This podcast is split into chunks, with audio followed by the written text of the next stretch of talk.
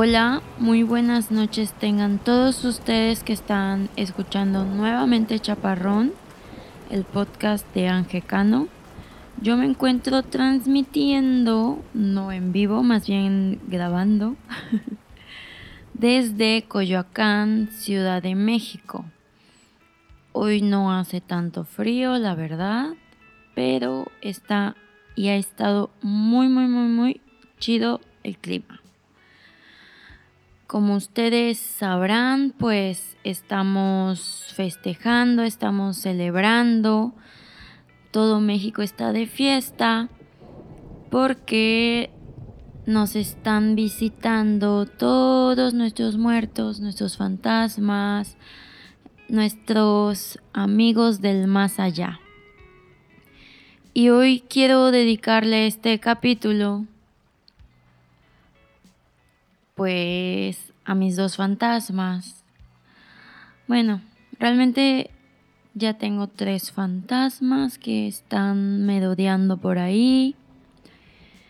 Entonces, sí, quisiera dedicar este capítulo a estas tres personitas que fueron muy importantes en mi vida, que me enseñaron muchísimas cosas, que me educaron, que me crecieron, que estuvieron conmigo durante toda mi infancia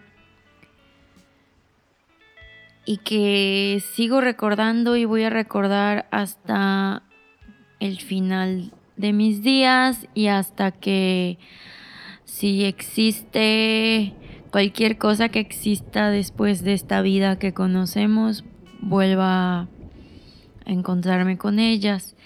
Y les estoy hablando de, de mis abuelas. Eh, mi abuela materna, mi abuela paterna y mi bisabuela materna. Mi bisabuela materna era Mama Lupe. Realmente yo no tuve mucho, mucho contacto con ella. Me dolió muchísimo su partida, pero ya estaba muy viejita, ya tenía 100, 101 años, entonces todos nos sentimos tranquilos y contentos de que ya descansara, es el ciclo sin fin de, de esta vida y no hay nada que hacer y la muerte llega para todos. Entonces, yo yo me dolió un chingo, pero sí me sentí bastante tranquila de que eh, fue, fue muy feliz y vi muy feliz, fue muy saludable hasta el último día de su vida. Y pues bueno, tenía que suceder. En los otros dos casos de mis otras abuelas no fue lo mismo. Y para no como revolverles con muchas cosas, voy a voy a hablar principal, o sea, de primero, por así decir, no principalmente, sino de primero voy a contarles mi historia y mi relación con mi abuela materna. Mi abuela materna se llamaba Gloria. Me gusta ese nombre y más para mi abuela. mi abuela Gloria es algo inusual, es algo extraño, siento, porque yo solo la conocí hasta mis nueve años de vida. Después de eso ya no hubo más abuela Gloria.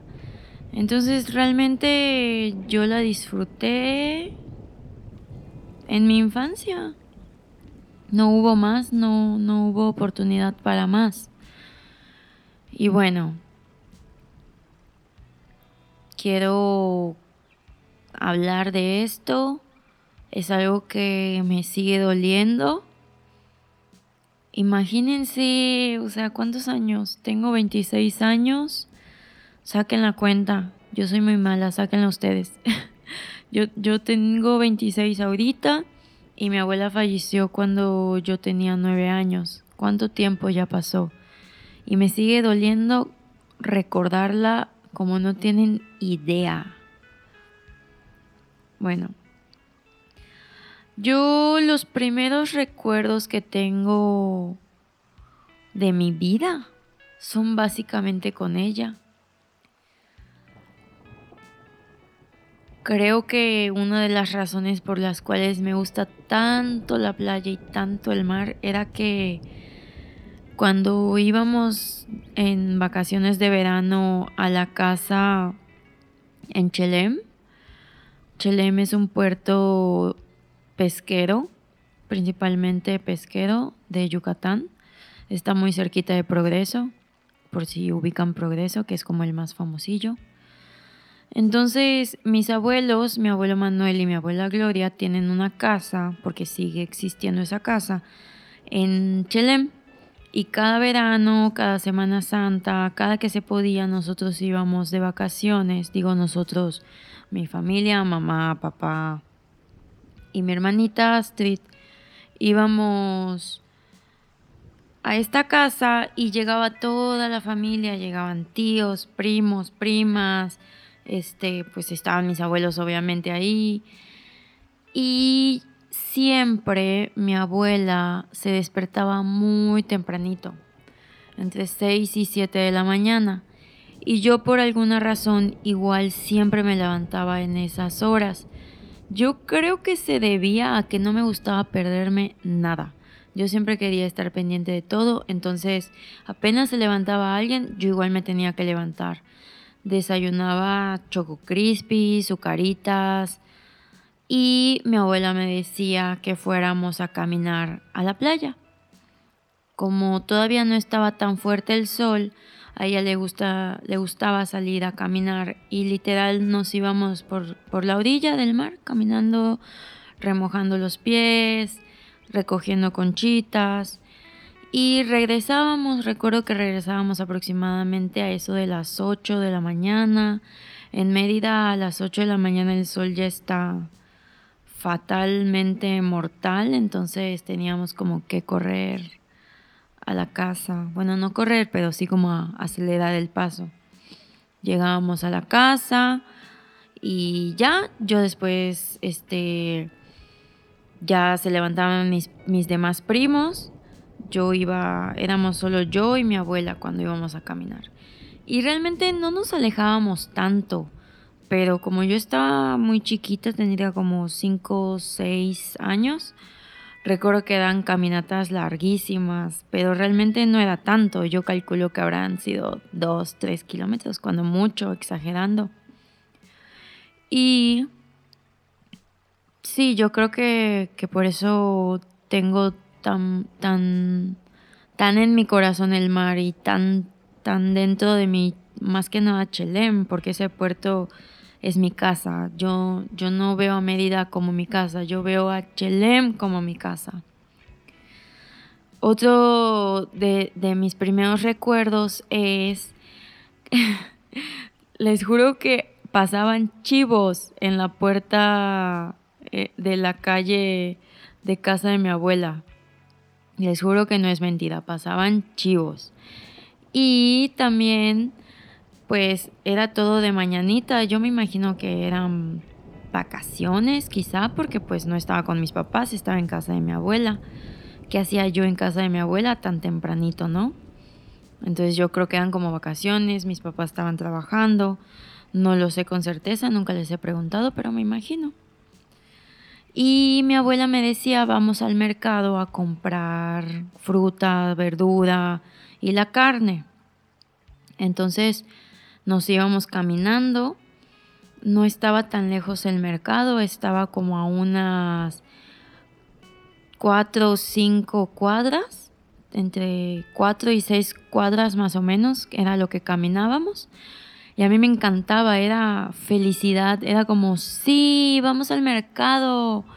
Me, fascinaba ir y me, me encantaba muchísimo ver cómo cuando mi abuela pedía, no sé, un kilo de carne molida, agarraban como la lonja de carne lo metían a este como triturador, iban girando como matraca con sus manos el carnicero y veía como poco a poco iba saliendo la carne ya molida. Y, y es uno de los recuerdos más presentes que tengo y, y me fascina, me fascina porque es como una, un, una memoria episódica totalmente fresca, la tengo, la, la puedo percibir, la, la, luz blanca de la mañana, el clima no tan cálido todavía, un poco húmedo, mi abuela con su sabucán, no recuerdo muy bien su rostro, no recuerdo muy bien su pelo, más bien la, la veo como una silueta una silueta presente que, está en el mostrador del carnicero pidiendo carne para llevar. Y lo que más vivido tengo en este recuerdo es la carne molida saliendo, saliendo las tiras. Eso es, lo tengo muy presente.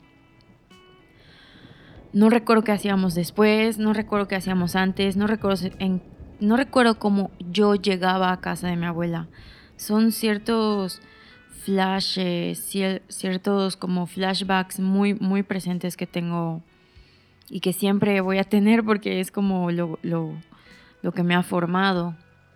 Hasta el día de hoy disfruto, puede ser que a muchos no les agrade, pero disfruto ver cómo, cómo muelen la carne los carniceros. Entonces lo que me parece muy interesante es como todos estos recuerdos tempranísimos, que puede ser que no sean así tal cual, puede ser que yo les haya modificado cosas, nos, nos forjan, nos hacen quienes somos. ¿Qué otra cosa? Ah, me acuerdo que una vez yo estaba, estaba igual, era de mañana, mi abuela quizá estaba en la cocina, quizá estaba haciendo algo y entró una gallina a la casa. y me acuerdo que nos pusimos a perseguir una gallina. Mi abuela estaba persiguiendo una gallina dentro, de su casa. Ya este, logró sacarla. Pero me acuerdo mucho que la gallina hizo popó en la sala. Recuerdo muchísimo también que un día igual, todos los recuerdos que tengo son como de, mañana, son como, como de momentos muy tempranito, de entre 8 y 10 de la mañana. Y entonces este día eh, mi abuela estaba en la cocina, recuerdo que estaba como lavando platos y alguien tocó la reja, como que estaban hablando en la puerta. Y, eh, y yo salí y mi abuela me dijo, este, ten cuidado, estate pendiente. Ella me veía desde la ventana de la cocina, porque la cocina, la ventana de la cocina daba a la calle, entonces no había ningún problema. Yo estaba siendo vigilada. Y resulta que eran dos señoras con paraguas que estaban predicando la palabra del Señor y me querían dar folletos. Imagínense, yo tenía siete años, cuando mucho, y ahí me estaban ahí dando lecciones del Señor y Dios y la palabra de esta persona. Y recuerdo mucho que mi abuela no salió, o sea, en vez de salir y decir, ya váyanse o, ¿qué le, qué le están diciendo a esta niña? Me gritó, Angélica, entra. Y así de, ah, está bien. Y regresé. me parece muy chistoso que no haya salido a salvarme, sino que desde la ventana como que evadió todo problema y ya. Recuerdo mucho que en la casa de la playa mi abuela siempre dormía en la primera fila de hamacas. ¿A qué me refiero? Eh, como llegaba tanta familia, imagínense que es un galerón en donde se van colgando hamaca tras hamaca, tras hamaca, tras hamaca, tras hamaca, y dábamos como entre 12 y 15 personas en este gran espacio que había y mi abuela siempre era la primera de la fila y siempre dejaba prendida una luz amarilla y yo me acuerdo muchísimo de esa luz amarilla que ahorita ya no sirve en la casa. No sé por qué nadie ha cambiado el foco. Es algo tan sencillo de hacer, pero pues no se ha hecho. Entonces, cuando ya todos estaban durmiendo, y solo se escuchaba el mar, se escuchaba el viento, la brisa, y había frío, yo recuerdo que había frío, tenía que taparme porque, porque en Chelem es como es, es un frío muy húmedo, pues es casi como que sigues bañado en sal, sigues bañado en mar, aunque ya estés limpio y seco, así estás siempre. Entonces te enfrías bastante rápido. Y yo me tapaba, realmente todos nos tapábamos, pero eran como sábanas delgaditas. Y recuerdo que cuando abría los ojos a mitad de la noche estaba esta luz amarilla que prácticamente no alumbraba, solo era como como un señuelo y ahí estaba y era como me indicaba que ahí estaba mi abuela. Era esa señal de desde que esté esa luz prendida es porque mi abuela está durmiendo debajo de esa luz. Es muy extraño y podría ser que hasta por eso no se ha cambiado el foco de luz porque nos recordaría, bueno, al menos a mí me recordaría y yo lo tengo muy presente porque yo era una niña y, tengo estas imágenes bastante nítidas, pero puede ser que para la demás familia, mi, mi familia, sea tan inconsciente que por eso no han cambiado la luz, aunque no, aunque no lo asocien directamente.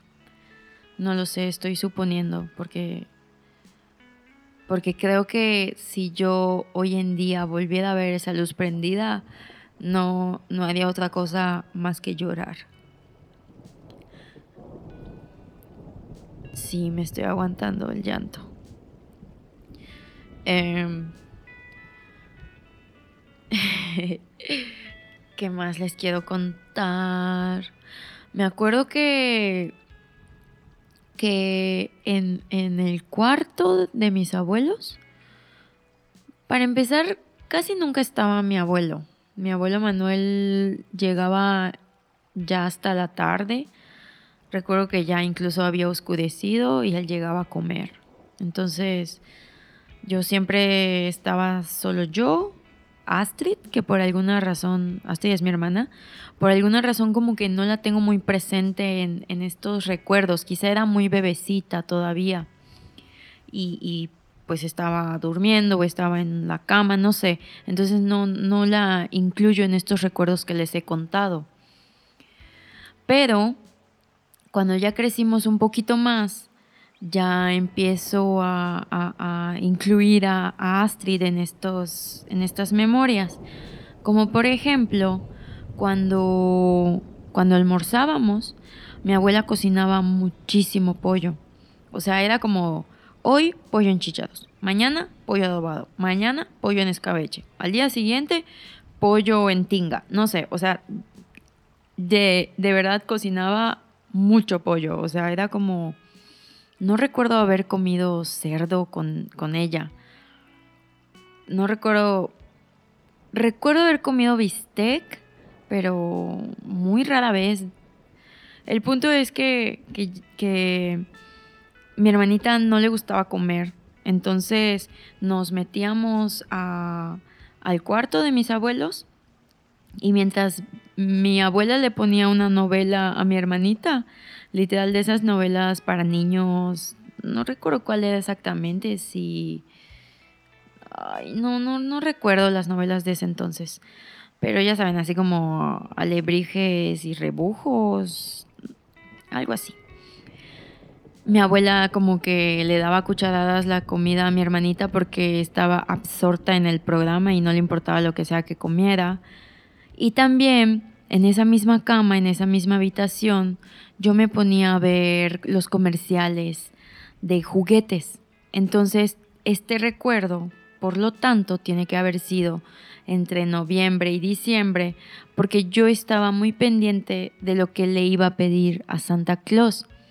Y hacía mis listas así de, a ver, quiero la Gabash Pashkit con su moto, moto acuática. Quiero estas muñecas cabezonas que tenían ojotes que podías vestir.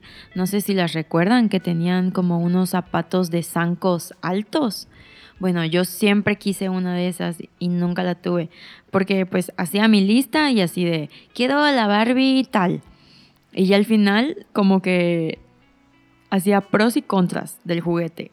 y elegía uno y ya ese era el que pedía. Pero ahí estaba, ahí, ahí siempre estaba mi abuela. Yo iba a gimnasia para ese entonces, gimnasia rítmica. Nunca me gustó tanto realmente, no lo disfrutaba porque me sentía fuera de lugar, porque yo no era una niña delgada, o sea, no era gorda, pero, pero las chavas, las niñas de gimnasia eran palitos, o sea, eran muy, muy flaquitas. Donde sí encajaba mi hermanita, porque mi hermanita era literal una jirafa. y yo no. Hasta recuerdo que mi abuela me decía, me tocaba y me decía, ay, estás maciza. Así, esa era su palabra, maciza. Lo recuerdo perfecto. Entonces, antes de ir a gimnasia, pues ya había comido, eh, ya había pasado como todos estos momentos que les digo. Claro que estoy combinando.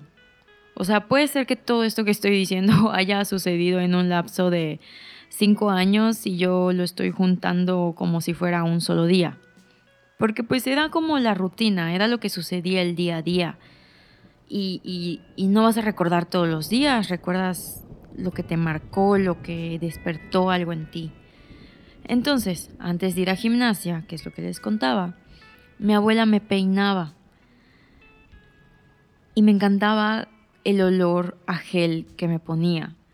Y el gel me encantaba porque era de este gel que tenía estrellitas y lunitas. Entonces cuando me hacía mi cola alta y mi pelo perfectamente pegado a mi frente y así, pues yo quedaba como brillando y tenía estrellitas y lunitas y así me iba con mi uniforme de gimnasia a, entrenar. Y era padre, me gustaba eso. Sí. pues les he contado como todos estos recuerdos y no sé exactamente a dónde quiero llegar, solo, solo es bonito y nunca, ni siquiera a mis papás les he contado que recuerdo todo esto, porque estoy seguro de que mi mamá se pondría a llorar como no tiene idea, entonces me los guardo para mí y, y sí, lloro, les juro que lloro todavía recordando todo esto no mm, es, es fuerte. Es fuerte porque como siempre me he preguntado, ¿se extraña a alguien toda la vida? Porque ya no es como un oh, sí, este no, ¿cómo decirles? No es como mi mamá, como mamá Lupe, que, que entiendo que ya estaba muy grande y, y pues es no, lo normal, sino es más bien como que, como me quitaron a mi abuela en un momento en el que no debía irse. ¿Qué pasa después de, bueno, todos estos recuerdos bonitos? Ah, les voy a contar el último para que ya pase a la, a la tragedia. Eh, un día mi abuela estaba, estaba sirviendo frijol y la cocina, cuando salías de la cocina cruzabas un pasillito y llegabas al comedor. Entonces mi abuela eh, estaba sirviendo frijol y yo estaba jugando con mi aro de gimnasia. Y en una de esas mi abuela se atravesó en el pasillo y yo lancé el aro. Y justamente cuando lancé el aro, le di al plato de frijol y salió volando el frijol.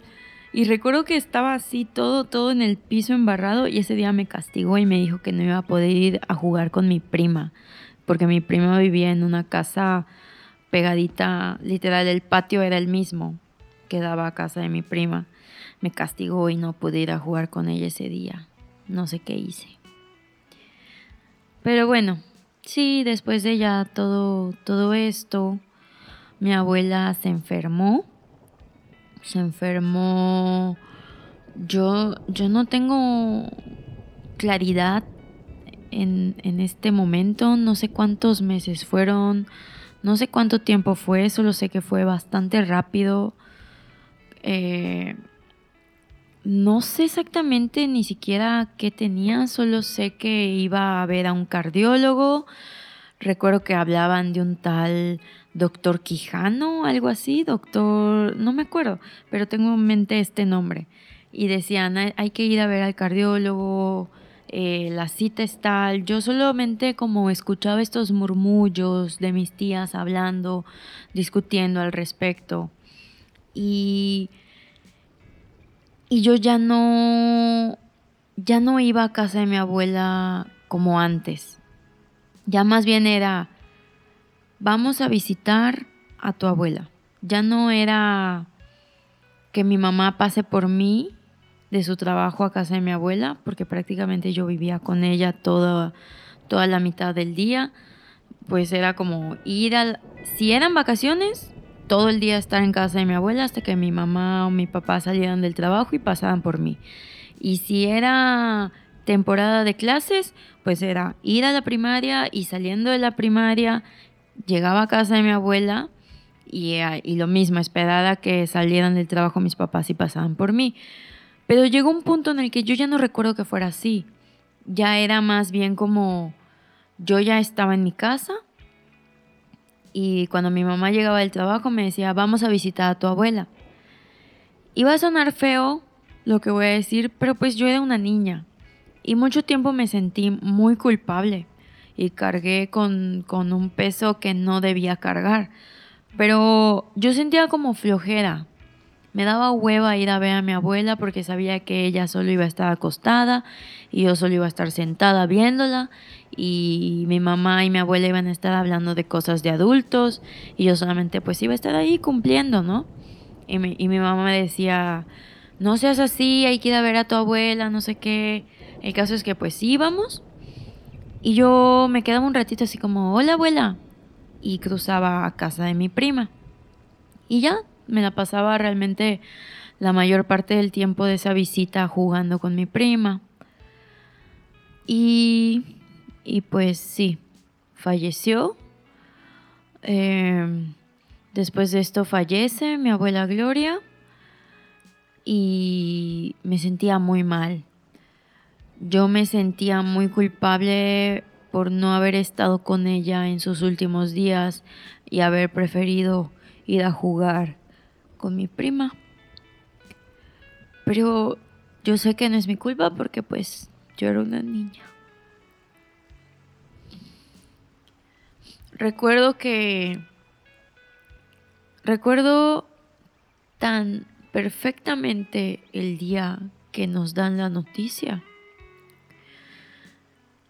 que voy a hacer un libro ilustrado al respecto porque necesito sacarlo, necesito decirlo, contarlo, gritarlo, no sé por qué necesito hacerlo.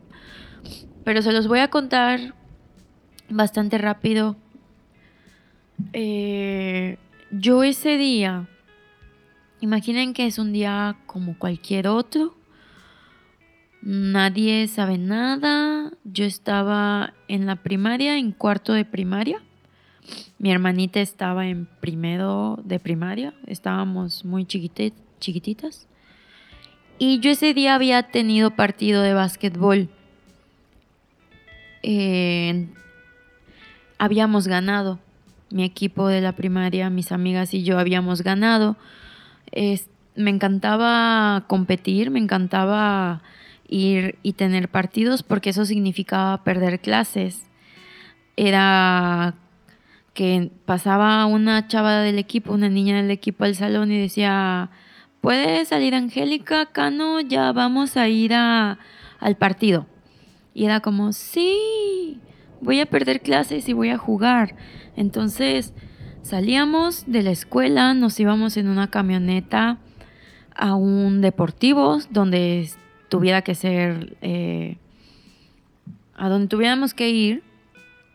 Y ese día ganamos, yo había metido canasta, yo era el número 9, este, estaba muy, muy feliz, tan feliz que recuerdo que salí corriendo de, ya de, de las clases finales, salíamos al mediodía, doce y media creo, y, y yo caminaba siempre a la esquina que era donde pasaba mi papá por mí y mi hermanita. Y entonces caminamos, esperamos que llegue mi papá y nos fuimos a, a mi casa. Ya en mi casa, pues estábamos platicando como cualquier cosa. Mi papá había hecho atún, como ensalada de atún, con mayonesa, chícharo, zanahoria, elote, y yo odiaba el atún para entonces. Ahorita me gusta mucho, pero en ese entonces lo detestaba y no quería comer y, mi hermanita de por sí nunca comía. Entonces solo estábamos en la mesa como haciéndonos a los tontos y solo mi papá estaba comiendo. Y sonó el teléfono. ¿Qué será? O sea, sacando cuentas serían como la una, una y media de la tarde. Suena el teléfono, mi papá contesta y yo veo su expresión. Y, y es algo inolvidable. Y les juro que lo único que hizo mi papá antes de decir bueno, antes de decir hola, ¿quién es? Lo único que hizo fue este sonido. Y fue así. No. Y yo ya lo sabía. No tuvo que decirme nada más. Yo sabía que mi abuela ya había fallecido. Pero colgó y dijo, la abuela Gloria falleció. Fue lo único que dijo. El atún se quedó en la mesa, los cubiertos, todo se quedó en la mesa y nos dijo, vístanse, hay que ir a buscar a su mamá al trabajo. Y yo estaba en shock. Yo creo que mi hermanita todavía no lo captó tantísimo como yo. Caminé a mi cuarto y estaba buscando ropa para cambiarme en mi closet. Y cuando agarré la playera, no me solté a llorar. No pude, no pude. Estaba impactada, no lo podía creer, no sabía qué estaba sucediendo, qué iba a pasar ahora, qué iba a ser.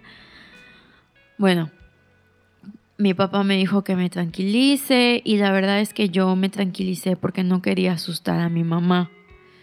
Yo quería estar lo más tranquila posible porque sabía que si yo estaba destrozada, mi, o sea, imagínense cómo iba, cómo iba a estar mi mamá.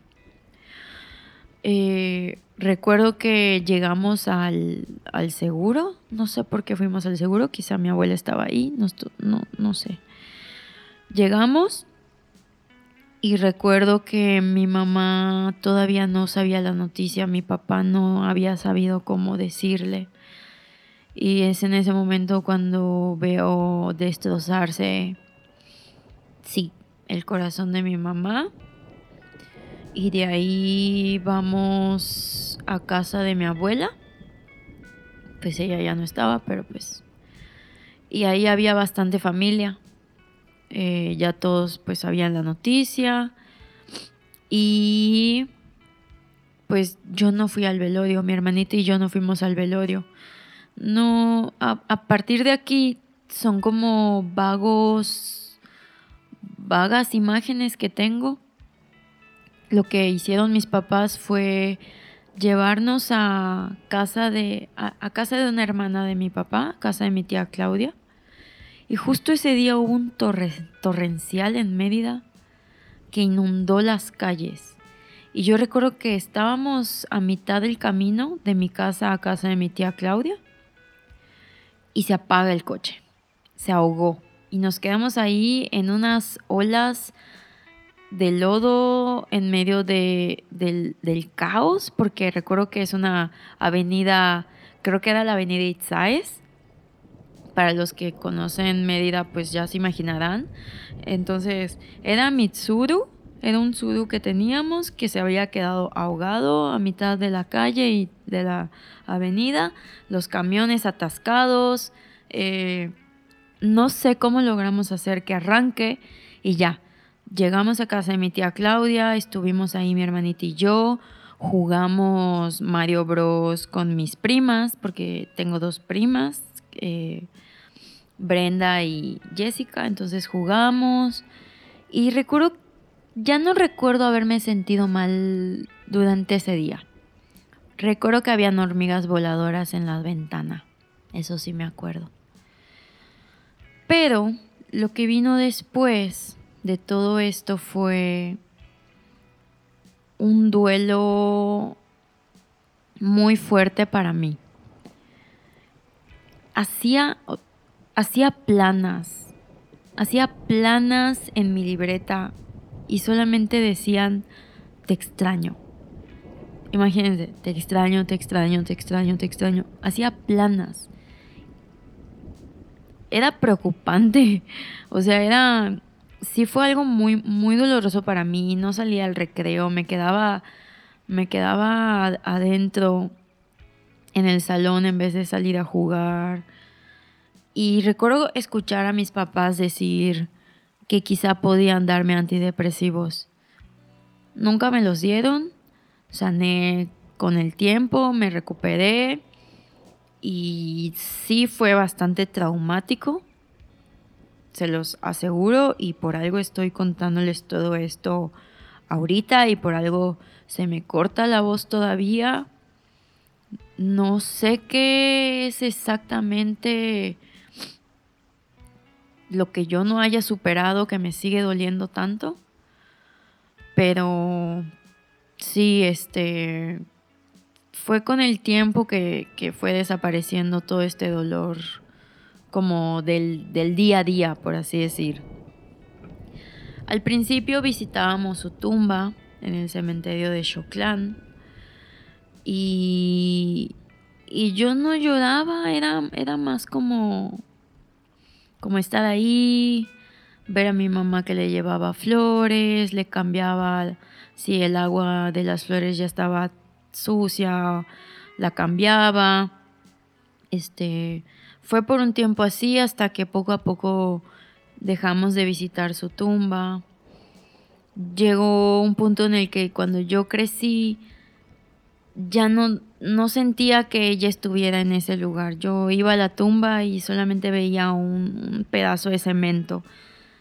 Veía su nombre, pero para mí ella no, no está ahí.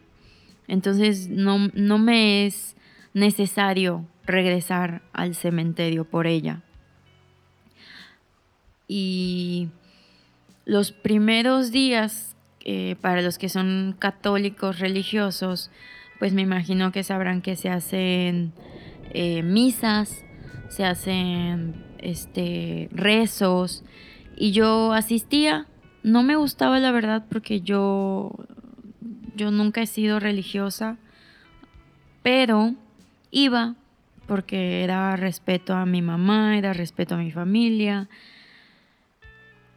y, yo sabía que mi abuela no estaba ahí tampoco. Yo no sentía que estuviera en esos rezos ni en esa misa. Entonces, más bien iba como por acto de presencia, por, por, sí, por respeto a todas estas creencias. Y sí, lloraba para cuando iba a misa, sí lloraba, me aguantaba todo esto pasó en julio, 3 de julio. Ya me, me va a desmentir mi mamá si no es correcto, pero creo que fue un 3 de julio. Y pues imagínense, o sea, llegaron vacaciones de verano, agosto, llegó, llegaron a, a la playa mis primas que son de aquí de México. Hicimos como un círculo a la orilla del mar en la noche. Y, y éramos mis primas y yo platicando, mi hermanita, y, y hablamos de mi abuela.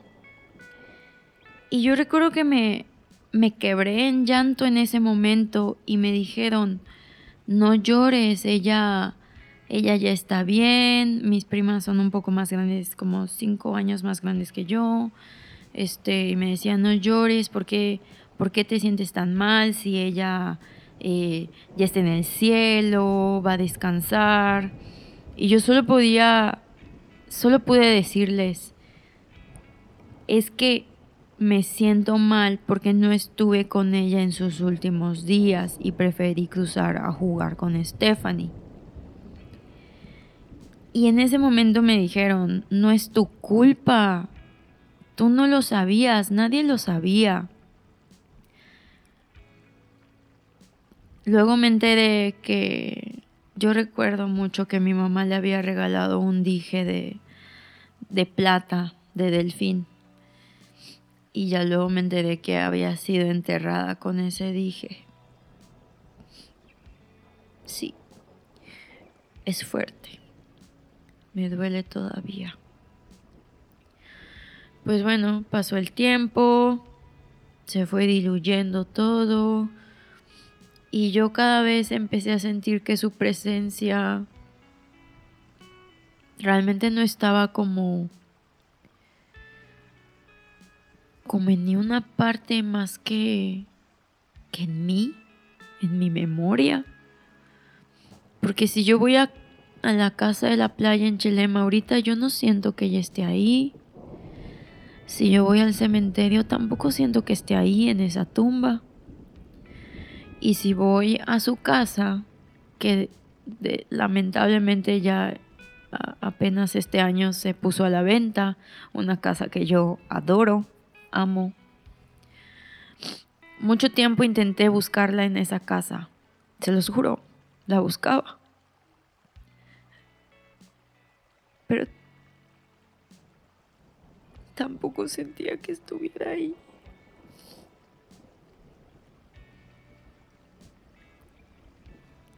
Y realmente ella es como solo un recuerdo. Perdón.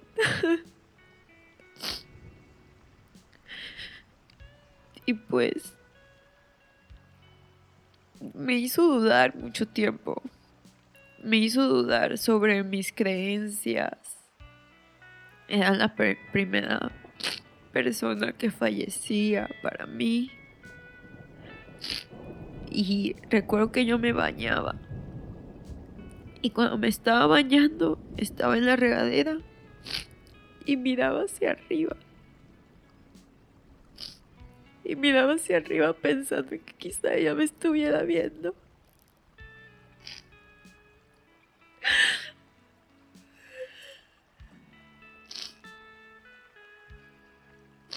Y vean cuántos años han pasado y nunca se ha ido.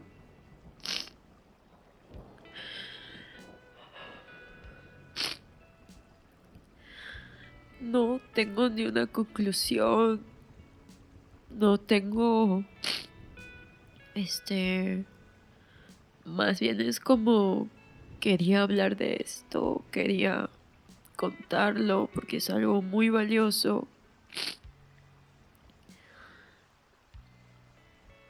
Sí.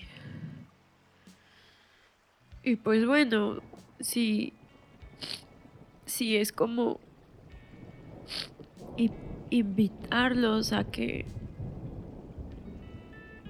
Muchas veces damos por sentado el amor de nuestra familia, pero no siempre van a estar ahí. Y no siempre es obvio.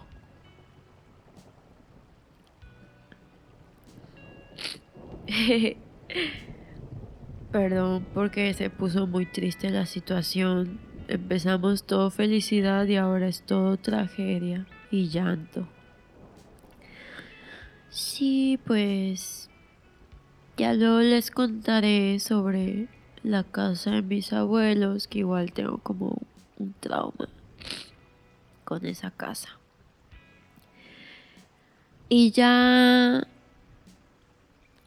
en en el siguiente capítulo, ahora les contaré la otra historia, porque solo hablé de mi abuela materna, de mi abuela Gloria pero mi abuela Jolie acaba de fallecer este año y según las creencias lo que he escuchado es que ella apenas va en camino.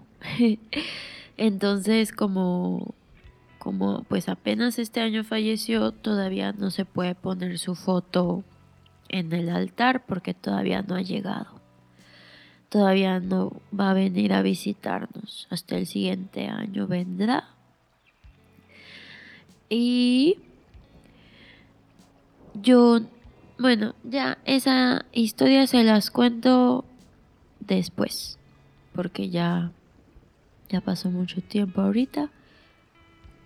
Entonces, en el siguiente capítulo